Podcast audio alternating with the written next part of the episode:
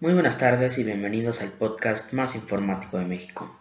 El día de hoy, lamentablemente, la señorita Amanda no va a visitarnos más en este podcast debido a problemas privados.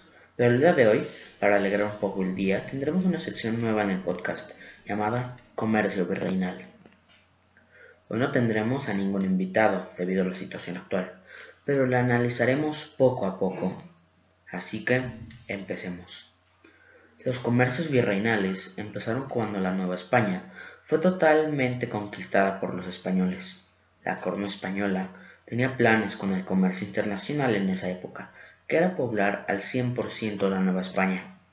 Tenían comercios directos con el Reino Unido, Italia, Alemania y Francia, lo que era normal, ya que los cuatro países eran europeos y tenían conexiones por tierra, que hacía del comercio español algo muy avanzado a comparación de otros países.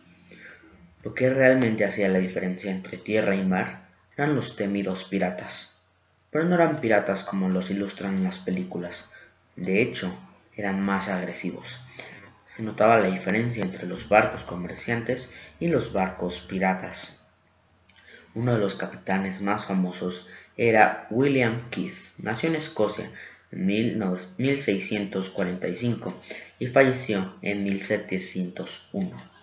Se conoce que William Keith obtuvo una injusta reputación de pirata, ya que para la época sus hazañas fueron menos destructivas y lucrativas que las de muchos piratas de la época. Se dice que Keith actuó únicamente como corsario, pero sin embargo se le recuerda como un pirata cruel y sanguinario.